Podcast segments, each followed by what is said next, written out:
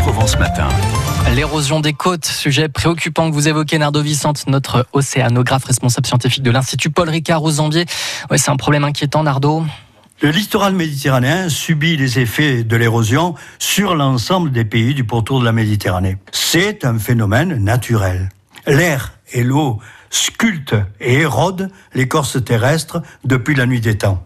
L'érosion du littoral dépend de multiples phénomènes, les uns naturels et d'autres qui sont dus à l'action humaine, en particulier aux aménagements inconsidérés des rivages. Ces aménagements qui sont souvent gagnés sur la mer. De la sorte, le phénomène d'érosion et de régression des plages s'accélère de nos jours à cause de l'emprise humaine. Les plages sont de plus en plus artificialisées. Elles sont maintenues à l'aide d'épis et de digues pour favoriser le dépôt des sédiments marins. Mais ils ne font qu'accentuer l'érosion. Ces aménagements artificiels ont des impacts particulièrement importants au niveau des deltas. vous avez des exemples à nous donner, Lanardo On peut citer, bien sûr, l'exemple du grand delta du Rhône en Camargue.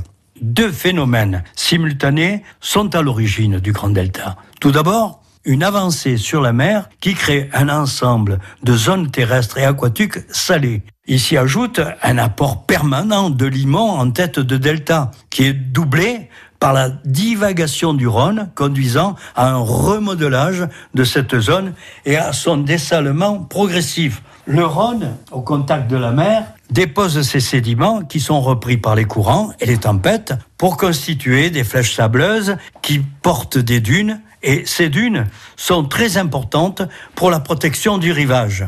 Le sable déposé en bord de plage par les vagues et les courants va sécher sur place avant d'être transporté plus à l'intérieur des terres par les vents marins. Le sable peut se redéposer à quelques centaines de mètres du rivage et là, il va s'accumuler sous forme de dunes.